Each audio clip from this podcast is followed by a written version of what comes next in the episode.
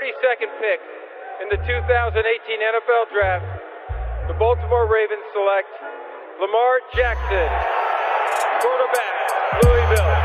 All right. Hey! Creativity. Number two, Derek Jeter. I love me some Steph Curry.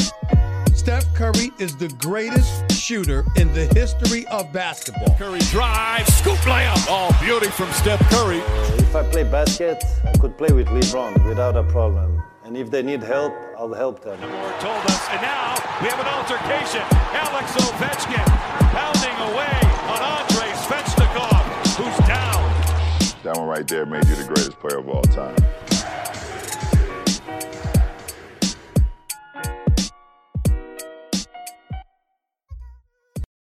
Bonjour à tous et à tous nos hypers et nos hypeuses. C'est déjà le sixième numéro. On est content de, bah, vous retrouver. On est content de se retrouver chaque semaine pour parler de, sport US. On a une team euh, hype euh, un petit peu différente euh, pour cette semaine puisqu'on accueille Jean-Sébastien, ce que moi j'appelle le big boss du site The Strikeout. Il sera là pour nous parler de MLB. Je crois qu'il y a pas mal de choses à dire avec, avec les annonces d'hier concernant les Astros. Puis on fera un point sur, sur, sur le Hall of Fame, puisque, puisque les élections, je crois que c'est le 21 janvier prochain. Il y a pas mal de choses à dire. Comment vas-tu, Sébastien? Salut Sylvain, salut tout le monde. Ben, je suis très heureux d'être d'être ici. Moi, c'est ma première avec vous, donc euh, très honoré. Eh ben, honoré de t'avoir. Euh, Installe-toi bien, et puis, euh, puis tu es, ici chez toi, tu, tu réagis, tu, tu, tu participes, il n'y a, y a, aucun problème. On aura un thème NBA avec, avec nos Splash Brothers. Melvin et Angelo, on parlera eh ben, du buzz de la NBA euh, et puis et puis et puis de la qualité du jeu aujourd'hui qui va pas forcément de pair avec cette nécessité ou cette volonté de la NBA de, de faire parler d'elle. Comment allez-vous messieurs? Oui, on va très bien. Pour ma part, tout va très bien. Je suis ici à Paris et toujours euh, ravi d'être euh, d'être parmi cette équipe de consultants de qualité. Merci à vous. Ouais, ici en direct direct de San Francisco pour moi toujours où le on parlera de NBA, mais le buzz euh, autour des 49ers commence doucement à se faire sentir avant la, finale de conf de, de ce week-end et potentiellement le Super Bowl dans quelques semaines. Oui, bah tu, me tends la main. On a Peter avec nous qui va sûrement nous parler du buzz aussi des, des Titans, puisqu'ils ont sorti euh, euh, bah, bah, mon équipe, quoi, les Ravens de, Baltimore et, mon joueur Lamar, Lamar Jackson. Et puis, euh, et puis euh, et puis on s'attend à une vraie, vraie confrontation avec les Niners dans, dans, quelques jours. Donc on va essayer de faire le point sur cette, sur cette, sur cette future confrontation. Comment vas-tu, Peter? Salut Sylvain, salut à tous. Bah écoute, euh, ça va euh, très bien et je suis content d'être là, comme à chaque fois, pour euh, ce nouveau numéro de Hype. Eh bah c'est parti, on peut, on peut y aller. Juste avant de lancer les hostilités, je voulais vous dire, chers auditeurs, qu'on a eu la chance d'avoir Antoine Roussel en interview, bah, pas plus tard qu'hier, un, un moment vraiment, vraiment sympa. On vous invite à, à écouter, à écouter l'interview dans, sa, dans son intégralité. C'est disponible sur toutes les plateformes euh, qui, qui, diffusent des podcasts aujourd'hui. Écoutez, euh, écoutez, euh, écoutez l'ITV et puis faites-nous un retour. Et puis on essaiera de vous en, vous en faire régulièrement sur tous les autres sports US. Jean-Sébastien, est-ce que tu es prêt? Oui, je suis tout à fait ready, on peut y aller. On peut y aller euh, Ok, bah allons-y sur... Euh, avant de se lancer sur le Hall of Fame, il y a eu des annonces... Euh, bon, c'était attendu, des sanctions pour notamment les Astros qui sont tombées hier. on avait fait un point sur la première édition, la première émission, pardon, sur toute la partie liée à la technologie dans, ce sport et, surtout mal utilisée puisqu'il y a eu des vols, des vols de signes, notamment chez les Astros. On attendait de savoir un peu comment la ligue allait réagir et les sanctions sont donc tombées hier. Hein. C'est ça. Ouais, c'est ça exactement. Alors tu, tu l'as dit, je vais pas revenir sur le système, euh, sur le système de triche qui a, qui a, été mis en place par, par Houston euh, durant sa saison 2017. Euh, Gaëtan en a très bien parlé dans, dans l'épisode 1 de, de Hype. Euh, moi, je vais vous parler donc des, des sanctions. Donc on a eu euh, le verdict de MLB qui est tombé hier. Il repose sur trois sanctions. Alors d'abord, il y a une suspension d'un an sans salaire pour le general manager Jeff Luno et le manager ou le coach Ajay Inch. Alors c'est quand même deux tauliers qui étaient là depuis euh, depuis longtemps puisque Luno il est là depuis euh, 2011 et Inch depuis euh, 2014. Ensuite, eh bien Houston va perdre quatre pics de draft, à savoir son premier et son deuxième tour de draft en 2020 et de même son premier et son deuxième tour de draft en 2021. Et puis dernière sanction, c'est une sanction financière avec une amende euh, de 5 millions de dollars pour le board de Houston. C'est l'amende maximum que la MLB peut, euh, peut donner, peut sanctionner. Et dans un second temps, eh bien, on a eu euh, une conférence de presse organisée au pied levé par, par Jim Crane, le propriétaire des Astros.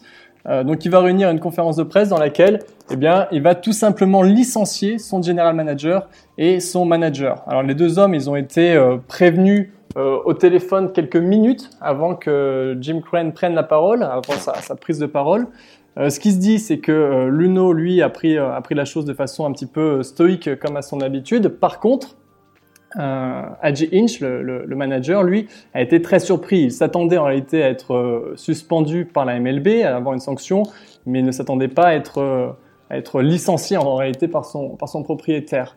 Euh, je ne vais pas euh, ni juger ni dire si les sanctions sont, sont justes ou infondées, c'est pas réellement mon rôle, mais je vais vous donner quelques éléments pour que vous puissiez vous faire votre, votre propre opinion. Alors d'un côté, il faut le dire, il y a ce rapport de la MLB qui rend euh, totalement, on va dire, innocent l'implication de Jim Crane. Donc voilà, donc on a un rapport euh, selon lequel le propriétaire des Astros eh bien, ne, serait pas au courant de ce qui se passe au sein de sa franchise, et, c'est pourquoi donc il s'est séparé de, des deux éléments qu'il juge lui responsables. Euh, maintenant, ce que je voudrais mettre un petit peu en, lumière, ce que je voudrais rappeler, parce que ça me semble un point important, on a un petit peu tendance à l'oublier, mais euh, ce rapport, donc, c'est un rapport de la MLB avec euh, Rob Manfred, le commissionnaire en tête. Rob Manfred, il occupe aujourd'hui la fonction la plus haute, si vous voulez, au sein de la ligue. Si la MLB est, est une ligue pyramidale, il est tout en haut de la pyramide, par exemple. Son rôle à lui, c'est euh, voilà d'être en charge des contrats télé, euh, de l'aspect marketing, euh, d'organiser des matchs internationaux comme les London Series, ou bien de veiller à ce que bien l'équité sportive, en quelques mots, soit respectée. C'est exactement le cas avec les Astros.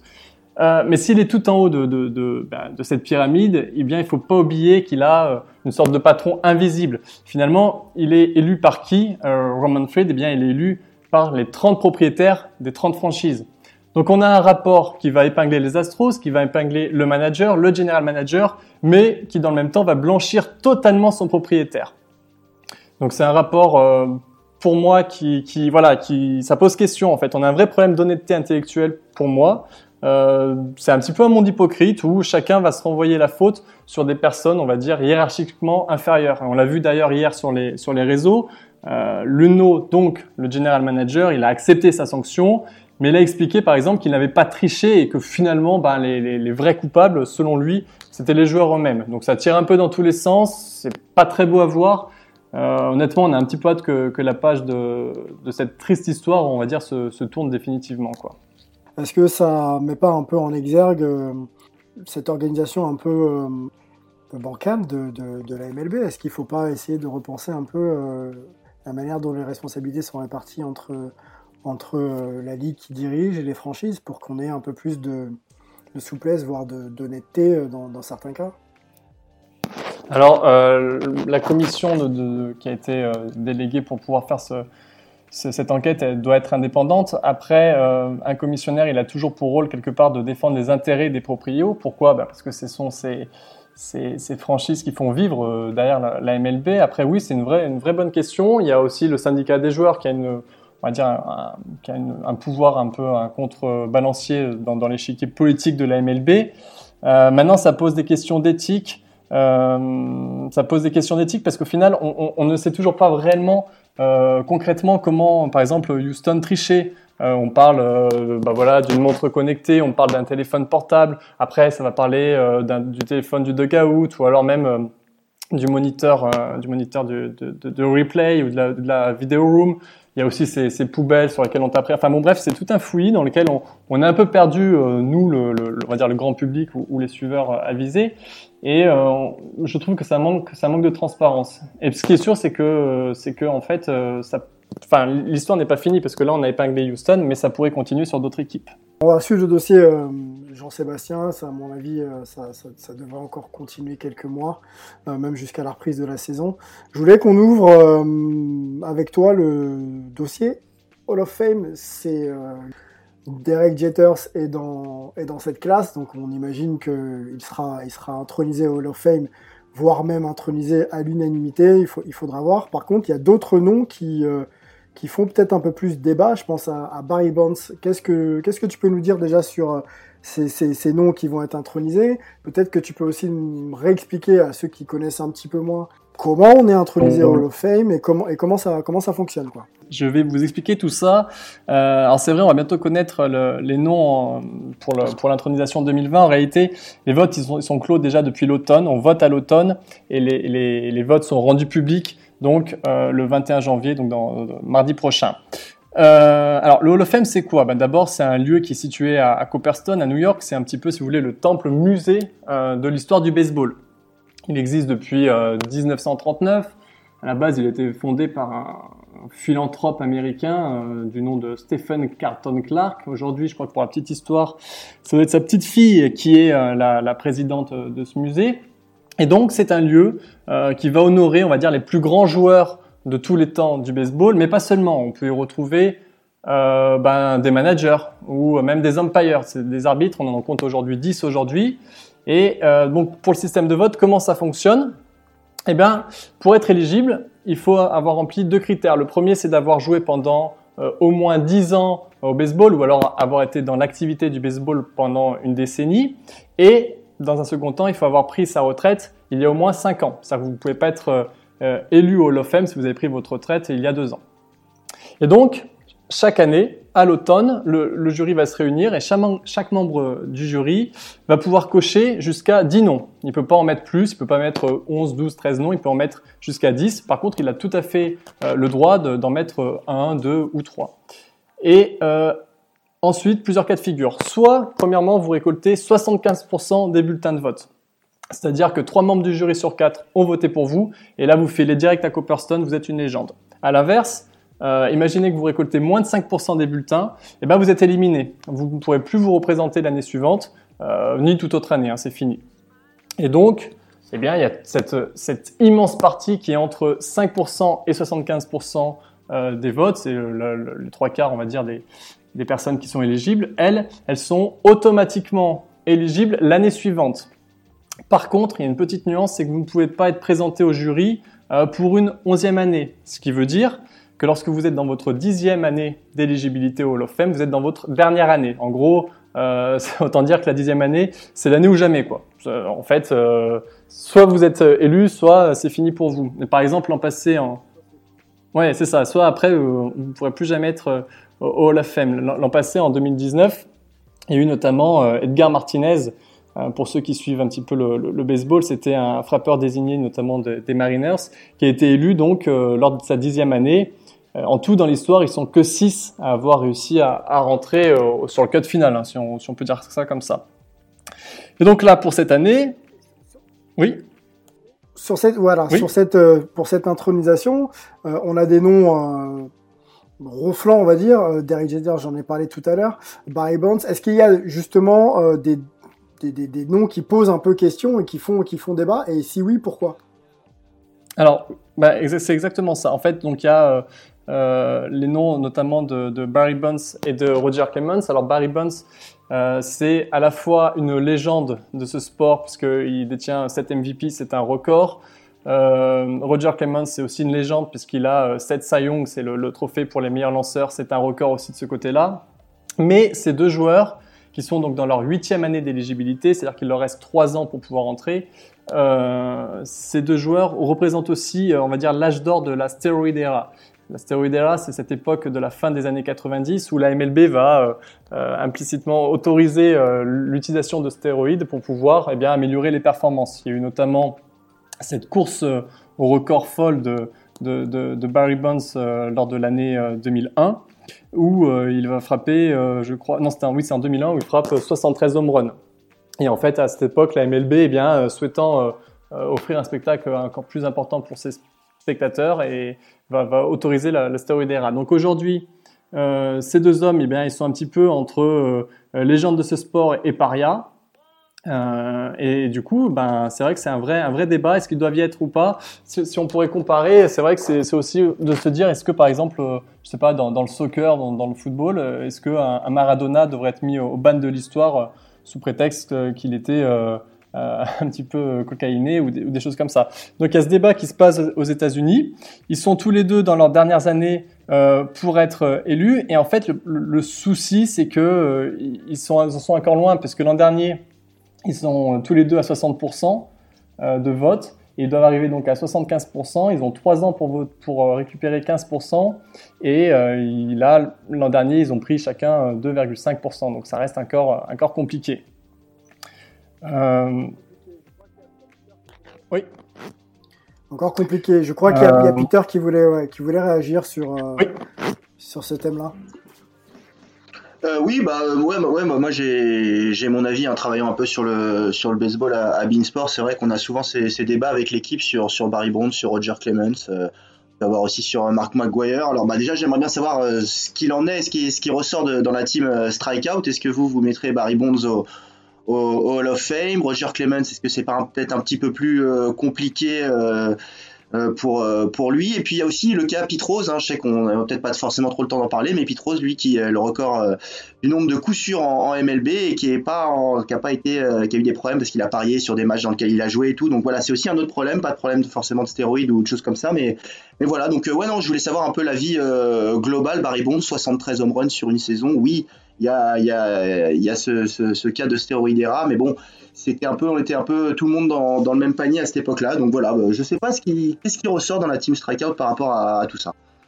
Alors c'est une très bonne question. Pour être totalement transparent, on va sortir un article dessus euh, d'ici une dizaine de jours. Euh, puisque c'est vraiment le sujet du moment. Ce qui est sûr, c'est que pour nous, euh, et Barry Bonds et Clemens, en fait, étaient des, grands joueurs avant même la stéroïde era. C'est-à-dire que on a fait un travail où on est allé rechercher les stats avancées de ces joueurs euh, avant que bah, l'astéroïde euh, soit à son âge d'or. Et en fait, on s'aperçoit qu'ils dominaient déjà leur, sport. Ils ne sont pas dominés à partir du moment où les stéroïdes ont été autorisés, mais ils dominaient déjà, euh, déjà tout le monde. ce qui, par contre, moi, peut m'embêter, par exemple, pour cette année, c'est que on a vu des journalistes, je pense à Steven Marcus, journaliste du, Newsday, expliquer que lui, par exemple, il voterait que pour Derek Jeter. Et là, moi, ça me pose problème parce qu'on est, par exemple, dans la dixième année d'un joueur comme Larry Walker, qui est beaucoup moins connu du grand public que, peut l'être un, Derek Jeter. Mais Larry Walker, bah, c'est une légende des Colorado Rockies. Euh, il figure déjà au Hall of Fame des sportifs canadiens, ainsi qu'au Hall of Fame du baseball canadien. Il était MVP en 97. Simplement, il jouit d'une image un peu moins, enfin même beaucoup moins importante que peut être un, Derek Jeter, un The Captain. Et voir des journalistes qui, au, final, euh, sont complètement omnigulés par euh, Derek Jeter avec cette question va-t-il être unanime? Euh, ça pose problème et ça pose un deuxième débat qu'on peut ouvrir, c'est de savoir est-ce qu'on ne devrait pas finalement réformer le système de vote pour le Hall of Fame avec un bulletin oui/non, c'est-à-dire oui, ce joueur rentre au Hall of Fame ou non, il ne rentre pas. Euh, le souci, c'est que beaucoup plus de joueurs pourraient rentrer, rentrer comme ça. Et enfin, pour, pour Derek Jeter, juste quand même pour présenter un petit peu le, le, personnage parce qu'on n'en a pas vraiment parlé. Pour ceux qui ne connaissent pas par exemple le, baseball, juste dire, rappeler que Derek Jeter c'est vraiment un, emblème hein, du baseball. C'est euh, The Captain, c'est le joueur euh, voilà, emblématique des Yankees de ces 20 dernières années. Bah, c'est une gueule, c'est un numéro, c'est ce, numéro 2. Il a gagné 5 fois les World Series, il a été 4 fois, 14 fois All-Star. Euh, et aujourd'hui, on se demande donc s'il va pas être unanimement élu et devenir le premier joueur de position élu à 100%. Euh, pour le moment, c'est arrivé qu'à une seule reprise, c'était l'an passé avec euh, Mariano Rivera, qui est devenu le premier joueur élu à l'unanimité donc en 2019.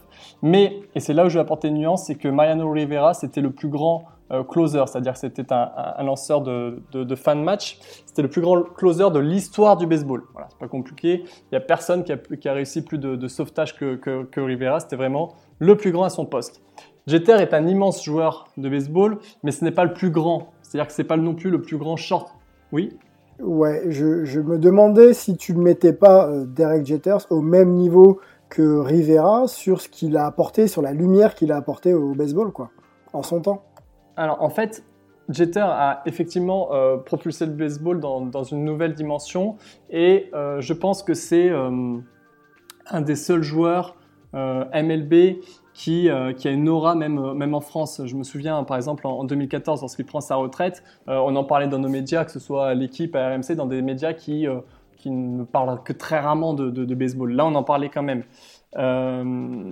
mais en termes de, de, joueurs de baseball pur, en termes par exemple défensivement, euh, ben Derek Jeter, je sais pas le plus grand shortstop défensivement par exemple. Il je pense à d'autres noms comme euh, Ozzy Smith ou alors euh, Omar Vizquel par exemple, qui est d'ailleurs cette année dans sa troisième année d'éligibilité, qui compte, qui a remporté 11 fois le Gold Glove, c'est-à-dire qu'il a été 11 fois élu meilleur défenseur. Derek Jeter a été élu 5 fois seulement meilleur défenseur. Et, c'est là ce qui peut me déranger, c'est le la différence de traitement que, que l'on peut avoir aujourd'hui. Parce que, ouais, parce que finalement, le Hall of Fame, c'est le lieu qui va regrouper les plus grands joueurs de l'histoire. Mais il faut, enfin, je, pense que le côté, on va dire, merchandising et l'image est importante, mais le côté terrain, ce que vous avez fait sur le terrain, les titres que vous avez gagnés, ça aussi c'est important. Alors forcément, Jeter, il en a gagné 5 des bagues, c'est énorme, mais sur le côté euh, statistique individuel, au final, euh, il y a d'autres joueurs qui n'ont pas à rougir face à Jeter. Voilà, c'est ce que je dis, sans manquer de respect à cet immense joueur. Hein.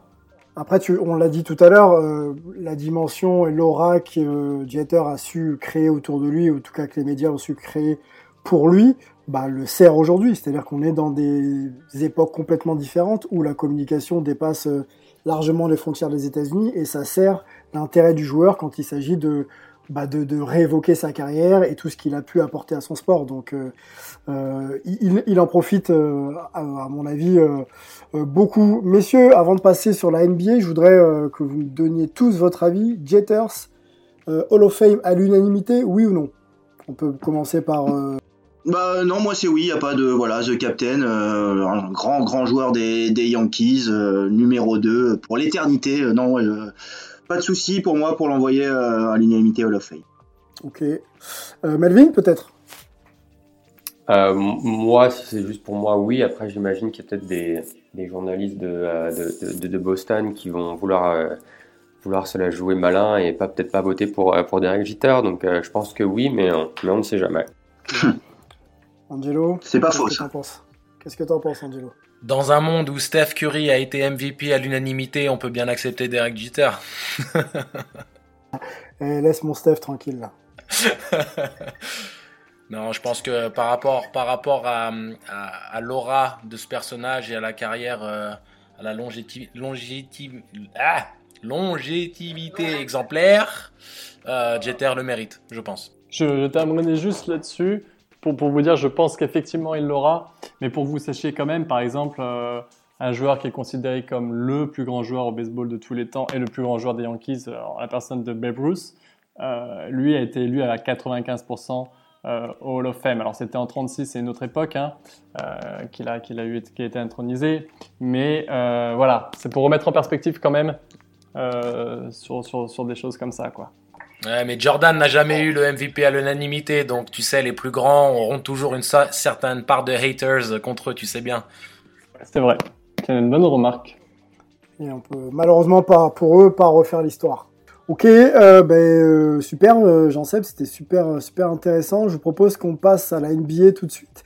On reste un peu sur ces thématiques un peu liées à la hype, la communication, l'intérêt que les fans peuvent avoir pour, pour la ligue et la manière dont la ligue se situe versus cet intérêt-là. Est-ce qu'elle arrive à, à, à, consolider son identité ou est-ce qu'elle est obligée un petit peu de d'élargir un petit peu un petit peu les, enfin d'ouvrir un peu les portes pour essayer d'attirer le plus de monde possible.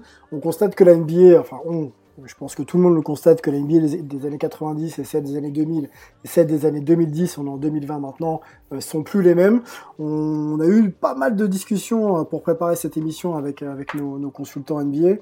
Euh, Melvin, peut-être que je peux euh, que je peux te laisser la main sur l'idée de, de, nous présenter un peu ce qu'est la NBA aujourd'hui euh, dans dans sa notoriété et la manière dont elle euh, fait parler d'elle. Voilà. On peut peut-être commencer par là. Ouais, ouais, ouais. Bah, déjà, on a, on, a évoqué le, lors de l'émission précédente, en parlant de Davis on a évoqué la machine marketing euh, qui est la NBA. Euh, donc en mettant en avant les, stars de la ligue, donc à l'époque Magic Bird, Jordan, et puis maintenant euh, LeBron, etc. Euh, pour que la NBA puisse gagner vraiment en popularité. Donc c'est quelque chose qui a, qui, a, qui a fonctionné. On a aussi parlé quand on a évoqué l'internationalisation de la NBA.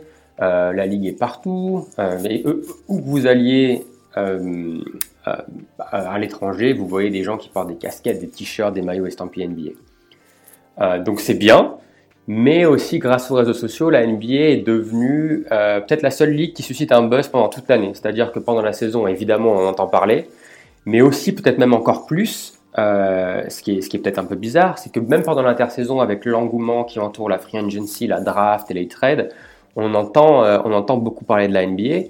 Mais la question qu'on se pose, c'est que est-ce que tout ce buzz qui est créé par la NBA, qui est peut-être pas forcément sur, sur le jeu, et un buzz qui est créé par, euh, par la ligue et par ses partenaires médias, donc en particulier, je pense à, à ESPN, euh, à, Bleacher Report, donc qui amplifie ce buzz et qui sert souvent de source pour les médias internationaux qui ne sont, pas, sont pas présents sur place. Est-ce que la NBA n'est pas en train de doucement mais sûrement perdre son identité? C'est-à-dire que euh, est-ce que euh, n'est pas en train d'en oublier l'essentiel, c'est-à-dire ce qui se passe sur le terrain, plus que buzz marketing euh, autour d'événements qui sont pas vraiment euh, pas vraiment basket. Donc c'est un, un, débat qu'on voulait ouvrir. C'est un débat qui a été ouvert par The Athletic euh, la semaine dernière avec un, un, un, article très intéressant. Et donc c'est la c'est la question que je voulais poser ben, à, à Angelo et à nous tous aujourd'hui. Donc donc ouais, est-ce que est-ce que la NBA n'est pas en train d'oublier l'essentiel en en, en, poussant ce buzz à, à outrance? On peut peut-être donner la main à Angelo ouais, là-dessus. Et puis moi, j'aurais peut-être une, question aussi pour vous, euh, messieurs les experts du, basket euh, NBA. Vas-y, Angelo. Bah, merci Melvin. Euh, moi, je pense que le, le, problème avec tout ce marketing et, et cette recherche systématique du buzz, c'est qu'on pousse vers la médiocrité intellectuelle dans l'approche de notre sport en fait. Parce que je pense qu'on est plus préoccupé par un crossover que par l'impact réel du joueur sur le terrain ou la qualité intrinsèque de son match. Tu vois des joueurs comme Taco Fall ou Caruso qui sont des bons basketteurs, hein, mais pas des stars, qui deviennent un sujet récurrent dans l'actualité, alors qu'il n'y a pas vraiment de mérite sportif particulier, si tu veux. Et donc euh, le, vrai problème, c'est que l'essence même de notre jeu euh, se perd dans cette communication opportuniste du buzz intempestif de chaque instant. Qu'est-ce qui fait le truc euh, qui va faire causer, et surtout avoir des retweets en masse et donc avoir une visibilité supplémentaire. Et c'est vraiment dommage parce que au final, les avancées dans les moyens de communication, le partage d'images, euh, qui nous permettent d'avoir accès à, tout ce contenu qui était inespéré hein, dans pour les générations d'avant. On était condamné à la VHS, les matchs en direct au milieu de la nuit. Bon, les vrais fanatiques continuent à regarder au milieu de la nuit, mais ils n'ont pas l'obligation de le faire, surtout avec le League Pass. Donc c'est impossible de se plaindre maintenant d'avoir les résumés de matchs et les résultats euh, dispo comme ça sur commande. Mais il faut retrouver un équilibre parce que les vrais ambassadeurs de notre sport, ils, doivent être reconnus et mis en avant comme il se doit. Et il y a beaucoup d'exemples qui peuvent illustrer cette idée. On en parlait d'ailleurs avec Melvin euh, plus tôt aujourd'hui. Pas mal d'exemples, faudrait qu'on on a le temps de développer, hein, les gars. On pourra rentrer un petit peu dans le détail. Euh, moi, j'ai une question pour vous. Est-ce que euh, le développement marketing business de la NBA ne passe pas par cette nécessité de séduire des publics novices et pour lequel il faut un peu lisser le message et le rendre le plus accessible possible, ce qui fait qu'effectivement, euh, bah, ça accentue un peu la perte d'identité, mais ça permet de capter un peu plus l'intérêt. Est-ce que c'est pas euh, une nécessité quand on va euh, sur des territoires asiatiques, quand on va en Afrique ou, ailleurs d'ailleurs, mais de, créer un message qui peut capter l'intérêt de, ces populations-là, quoi?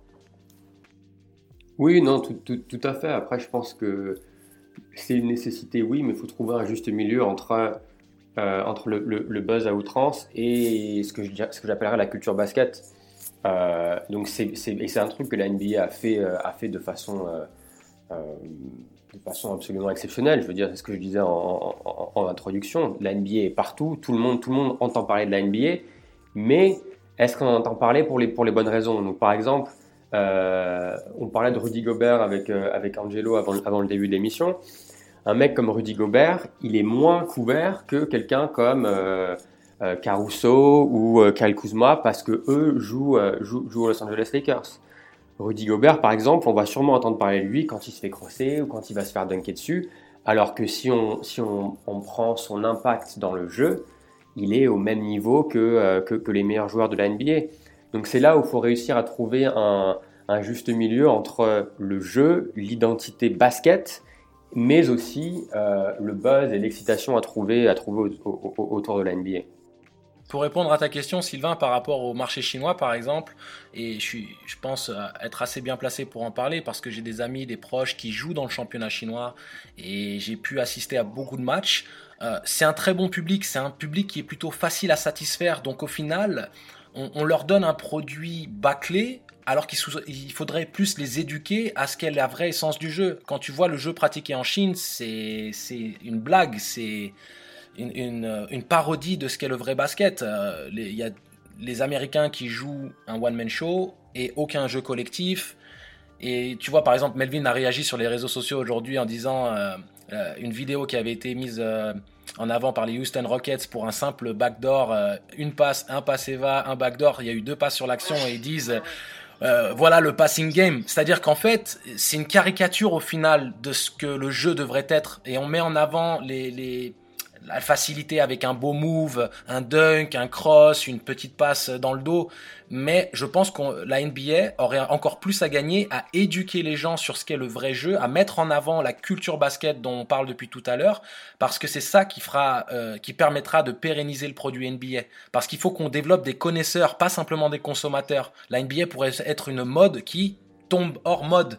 Alors que si tu éduques les gens, le basket et la culture basket, les gens aimeront jusqu'à la fin et peu importe ce qui se passe. Oui, euh, je, suis, complètement d'accord. Du coup, ça, m'amène à vous poser une question, messieurs. Euh, on parle beaucoup de NBA, euh, la NBA de vrai, la, NBA de vrai. On est nous-mêmes journalistes, donc on se fait le relais de ce qu'on voit et, et, de, et, de, et des, événements qu'on couvre. Qui est réellement responsable de, de la manière dont la culture basket doit être vécue par les fans? Est-ce que c'est est-ce que c'est à la NBA d'inculquer ça ou est-ce que c'est aussi au rôle des médias quand on est euh, sur un marché euh, à Los Angeles euh, On sait que c'est pas non plus les plus grands fans de, de, sport. quand, je dis fans, des, fanatiques très très très connaisseurs. Donc on peut, on peut penser qu'un Caruso peut prendre de l'avance sur un, sur un Gobert parce qu'on n'y connaît pas forcément grand-chose. Est-ce que c'est aussi aux médias de, de, de se faire le relais de cette éducation ou est-ce que c'est à la NBA clairement de définir une ligne euh, et, sa culture et de l'imposer euh, le plus possible Alors, je, bah, pense que la, je pense que ça doit être partagé. La NBA peut pas euh, peut pas demander aux médias de, enfin peut pas, c'est pas une dictature. Donc les médias auront forcément leur leur ligne éditoriale, et, mais ils doivent avoir une responsabilité dans la façon dont ils, dont, ils partagent le, contenu sur la NBA. Après, on rentre aussi dans le, dans le côté business, c'est-à-dire que les médias ils ont aussi besoin de bah, d'attirer le plus de le, plus de gens possible sur leur contenu. Donc c'est pour ça qu'on voit beaucoup de ce qu'on appelle le clickbait, donc avec des, des titres ou des, des, highlights pour forcer les gens à cliquer sur un article ou cliquer sur un tweet et retweeter, etc. Donc c'est là aussi il faudrait, faudrait, trouver un, un, sorte de juste milieu. Euh, après moi ce qui me ce que je trouve assez assez ironique là-dedans, c'est qu'il y a beaucoup d'anciens joueurs qui, qui, sont devenus consultants NBA sur ESPN, etc. Et tous ces, anciens joueurs pestaient contre ce, clickbait et contre ce buzz à outrance. Mais maintenant, ils y participent. Euh, quand on voit des, euh, des Paul Pierce. Tu penses à qui? Je pense à. Il y en a beaucoup. Paul Pierce, Kendrick Perkins.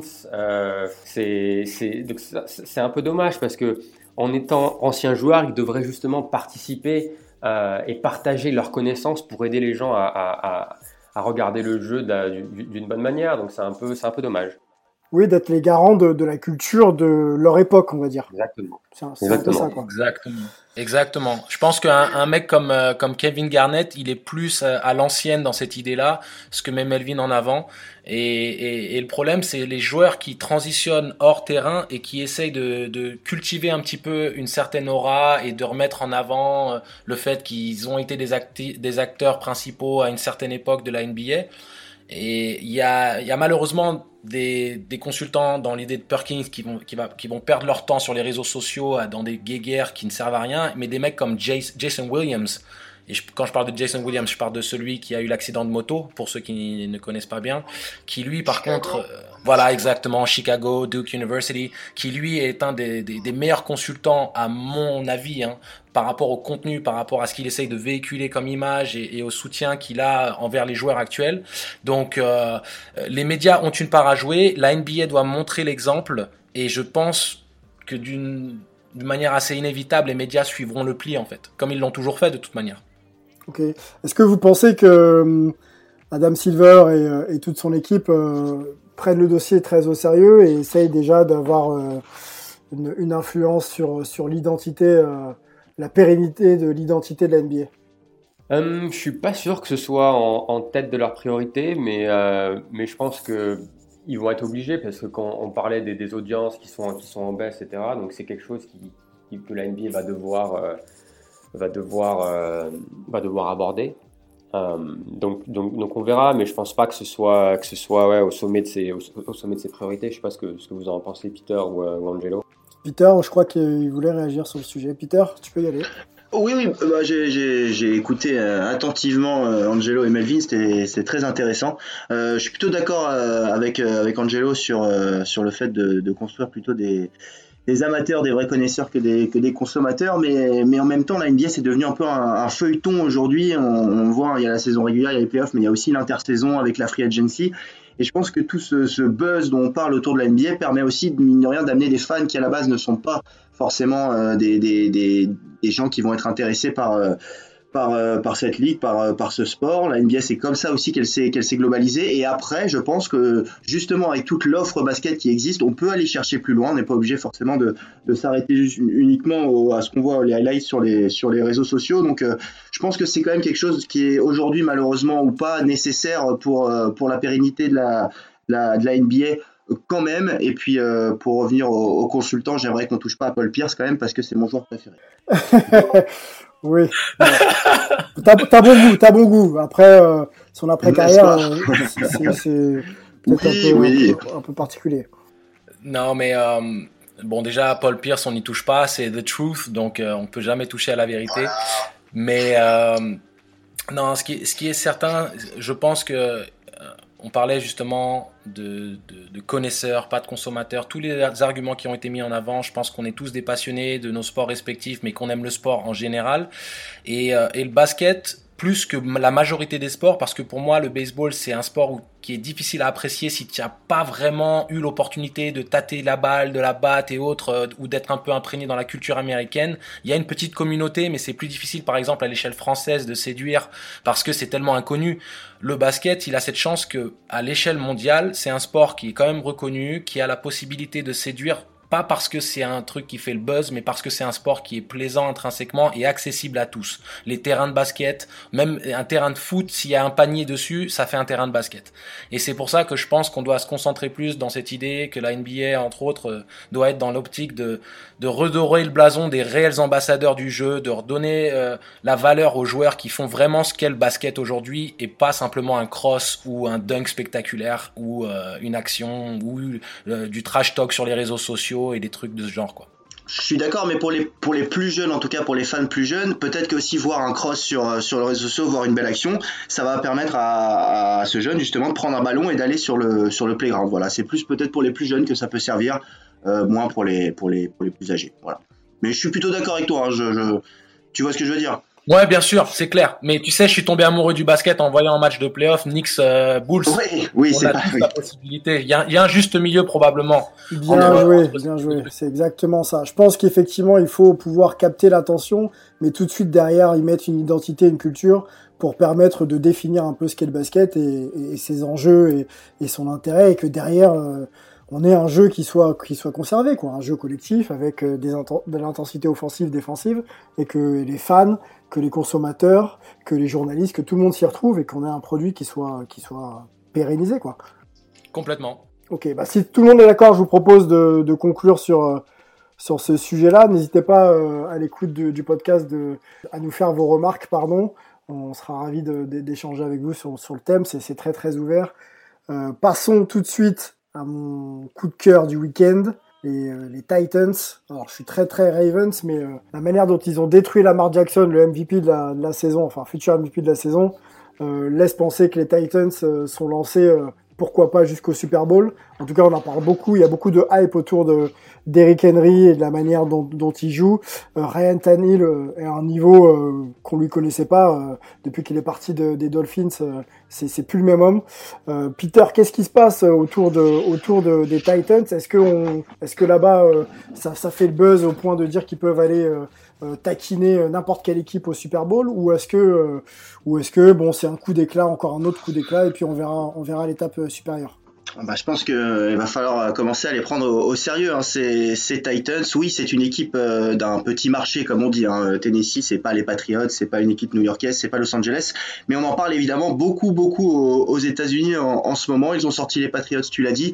Les Ravens ce week-end avec encore un énorme match de, de Derrick Henry. Hein. Lui, c'est peut-être le, joueur le plus, euh, le plus hype de ces, de ces playoffs de, depuis le début, avec encore un énorme match, 195 yards. Il a porté le ballon 30 fois. Ça fait trois matchs de suite qu'il porte la balle 30 fois. Hein. C'est euh, énorme pour un running back en, NFL. Et il a aussi, sur un jeu un peu surprise, lancé un, touchdown. On ne s'attendait pas forcément à, ça de, sa part. Et puis Ryan Tannehill, tu l'as dit, euh, à Miami, c'était un quarterback un peu moyen, qui a jamais vraiment réussi à, s'imposer dans une franchise pas forcément très stable. Il est arrivé cette saison, il n'était pas titulaire euh, au début d'année, il a pris la place euh, à la septième semaine de Marcus Mariota, il est devenu le, titulaire et depuis cette équipe de Tennessee, elle, n'a cessé de monter en puissance.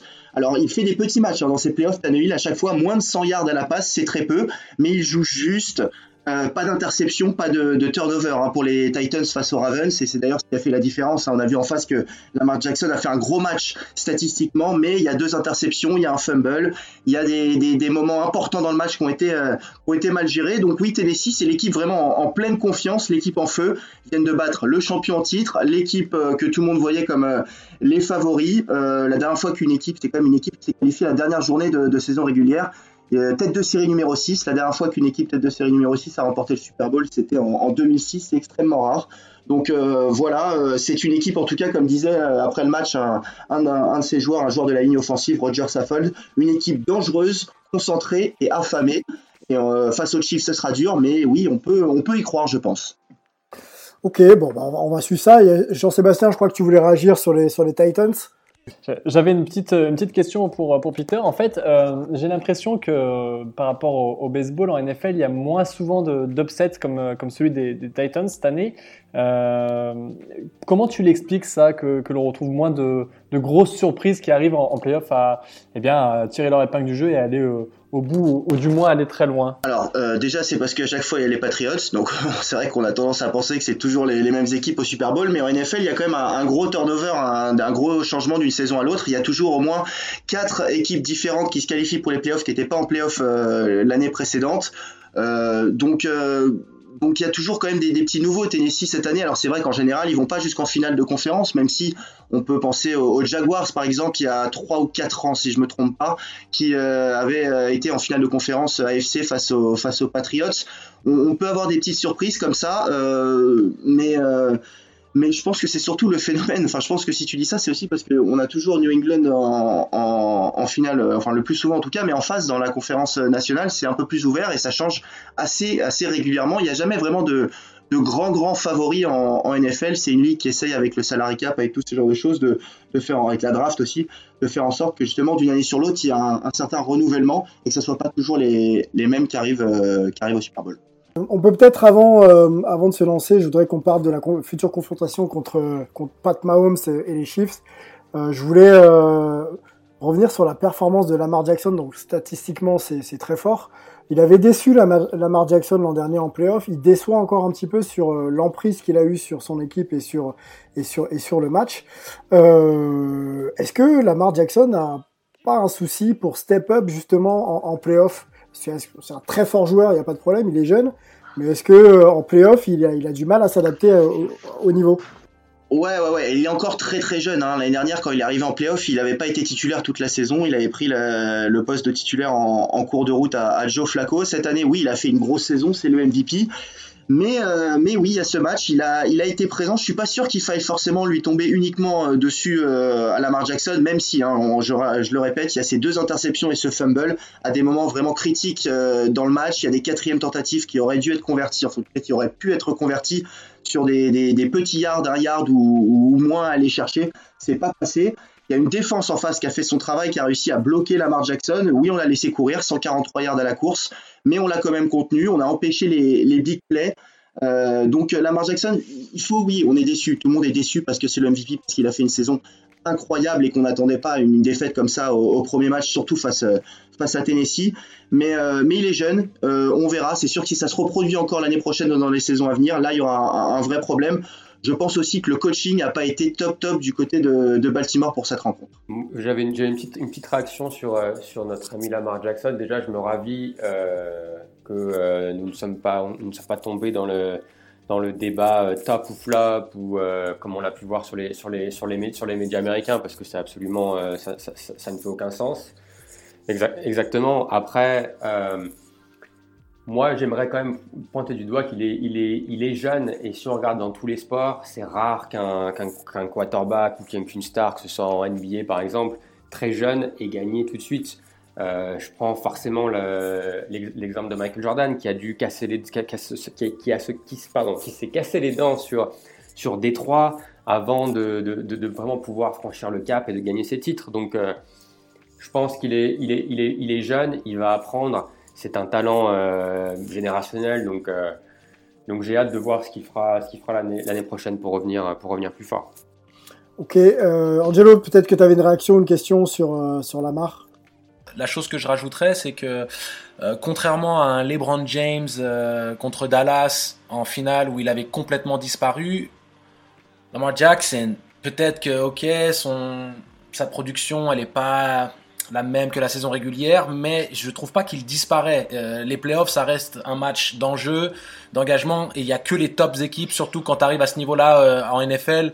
Euh, et le football, il y a un petit paramètre supplémentaire où euh, la, la, défense peut prendre le dessus sur l'attaque par moment, euh, le, le, game plan.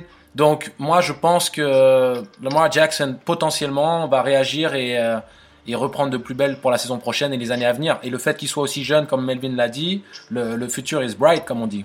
Ouais, je, suis d'accord, euh, je suis d'accord, Angelo. Le, petit souci pour avoir commenté le match, c'est plus que il a eu des, réactions un peu de, frustration. On l'a senti énervé, contrairement à par exemple Patrick Mahomes le lendemain, qui est aussi un quarterback jeune et qui lui, euh, quand son équipe était menée 24-0, hein, les Chiefs ils ont mis 51 points, mais qui était mené 24-0, on le voyait un peu à la Tom Brady sur la touche, remotiver ses coéquipiers, essayer de, de relancer un peu la machine. Lamar Jackson, il était assis un peu seul. Euh, frustré, énervé. Donc voilà, peut-être que aussi il faut qu'il travaille un peu sur euh, sur son comportement parce qu'on sait qu'en en NFL, hein, le leader numéro un, euh, ça doit être le quarterback. Il doit avoir son comportement de leader. Exact. Surtout dans les moments, surtout dans les moments de difficulté, c'est là où on parle de jeunesse. Bien on sûr. est tous d'accord sur sur sa jeunesse, sur l'idée qu'il soit un leader qui amène justement l'équipe à, à performer. Et c'est là où personnellement, je l'ai trouvé peut-être en euh, pas, pas, assez, pas assez impactant. Mais effectivement, c'est sûrement dû à l'âge et à l'expérience. En NFL, c'est euh, win or go. T'es bon ce soir-là, tout passe. T'es mauvais, euh, tu t'en vas. Donc c'est pas, c'est un peu différent de, de la NBA où t'as plusieurs matchs pour te mettre dedans. Là, c'est il faut être là tout de suite. Donc c'est peut-être ce qui lui a, ce qui, ce qui lui a manqué. Euh, Jean-Sébastien, avant qu'on qu conclue peut-être le sujet, tu avais peut-être un point à évoquer sur sur Lamar Jackson.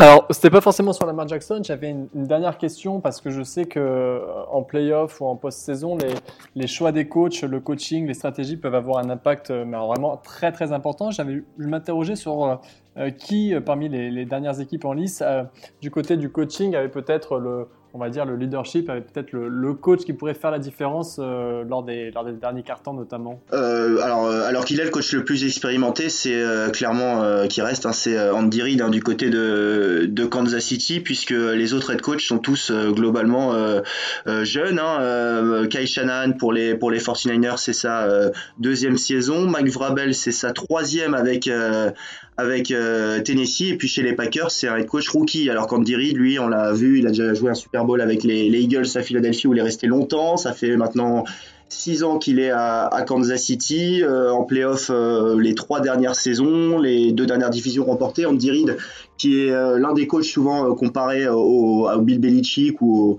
ou au coach enfin en tout cas il est dans les top coachs de la NFL donc Andy Reid a priori sur le coaching c'est Kansas City qui a, l'avantage et je pense aussi sur le quarterback. Ok, abordons peut-être les, les, finales. Hein. Les finales, c'est ce week-end, hein, les finales de conf. Les Chiefs, on a les Titans, on a les Packers et la dernière équipe m'échappe. Peter, tu vas me. Les 49ers. Les 49ers. Oh. Autant pour moi, euh, Melvin. Autant pour moi. On sait que c'est la maison. J'aurais jamais dû oublier la maison. Vos favoris, messieurs. On a parlé des, des Titans. Euh, Est-ce que ça peut passer? Euh, les Packers ont fait quand même un, un bon divisional round. Est-ce que ça peut passer? Voilà, Don, donnez-moi un peu. Euh, Peut-être Peter, tu peux commencer. Euh, ouais. Me dire un peu qui, qui, qui tu vois passer pour aller au Super Bowl, quoi. Alors déjà le, le favori hein, chez les bookmakers euh, aujourd'hui c'est euh, Kansas City avec euh, enfin le Super Bowl en tout cas qui est le plus prévisible à en croire les, les, les, cotes et les, les bookmakers c'est Kansas City face à face à San Francisco. Je pense que les Chiefs devraient quand même s'en sortir face à Tennessee. J'ai dit que j'y croyais hein, pour pour, euh, pour les Titans, mais Kansas City quand même très solide. En plus, euh, la défense, euh, elle fonctionne bien ces derniers temps. Ils ont sont sur une super dynamique après ce, comeback là face aux Texans. En face, en revanche, j'ai envie quand même de, croire à, à, Aaron Rodgers avec les Packers. San Francisco à domicile, ça va être très dur d'aller les chercher.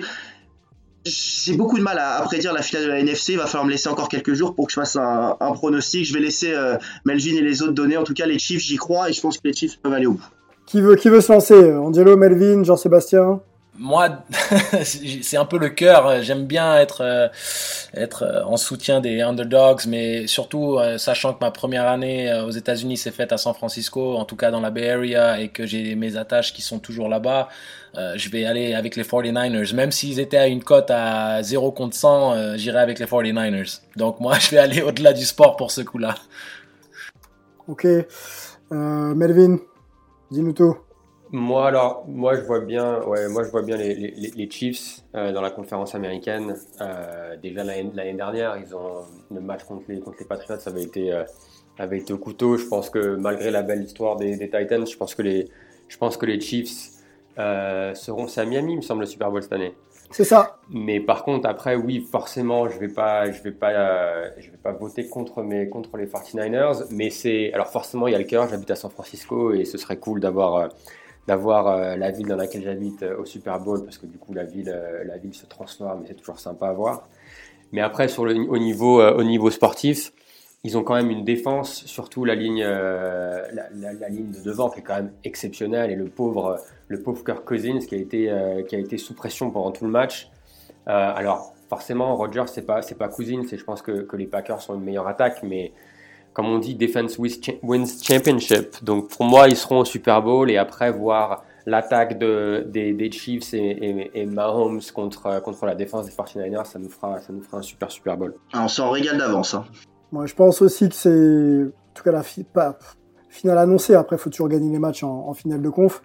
Euh, les Chiefs qu'ils ont fait quand même euh, ce week-end, c'est très très fort. La, puissance de feu quand tout le monde est aligné, ça fonctionne terrible. Les Niners, euh, c'est régulier au niveau depuis le début de saison. J'ai l'impression qu'ils sont, sont à haut niveau depuis le premier match de la saison. Donc je les vois pas ne pas être eux-mêmes en finale de conf. Et, s'ils sont eux-mêmes, malgré Aaron Rodgers et les Packers, je pense que ça passera pas sans trembler, mais ça devrait, ça devrait passer euh, logiquement pour, pour les Niners. Donc, à, à, faire à suivre. C'est à quelle heure d'ailleurs, les Peter, tu peux peut-être nous donner un peu les, idées sur la, la grille de, de Beansport pour ce week-end?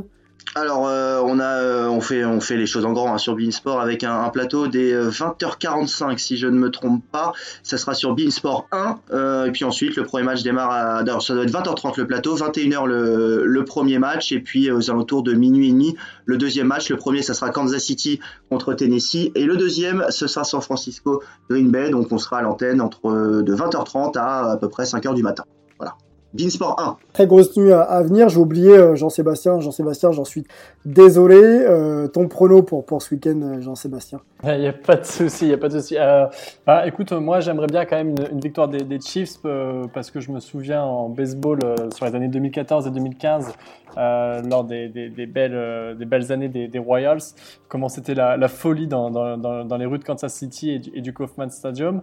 Euh, je crois que c'est une petite. Euh, il y a 2 millions d'habitants dans, l'ère de, Kansas City et, ils avaient fait une parade en 2015 pour leur titre euh, de, de 800 000 800 000 enfin, visiteurs qui étaient là pour, la parade. Et donc, si on pourrait retrouver un peu la, même folie à Kansas City, bah, ça me ferait plaisir pour eux. Donc, euh, Kansas City. Bon, on, va suivre ça. Je pense qu'on va être tous devant notre télé euh, ce, week-end devant Bein Sport. Euh, et puis, et puis, et puis le, Super Bowl le 2 février, ça, devrait être en tout cas une, grande fête à Miami. Voilà pour pour cette sixième épisode de, de, Hype. Je pense qu'on a fait le tour. Laissez-nous vos commentaires et, et réactions sur les réseaux sociaux et on sera ravis euh, comme je le dis souvent, d'y répondre. Je voulais euh, remercier une nouvelle fois Antoine Roussel et, euh, Charles qui n'étaient pas là ce soir pour, pour l'interview d'hier. Quant à nous, on se retrouve la semaine prochaine pour un nouveau numéro de Hype.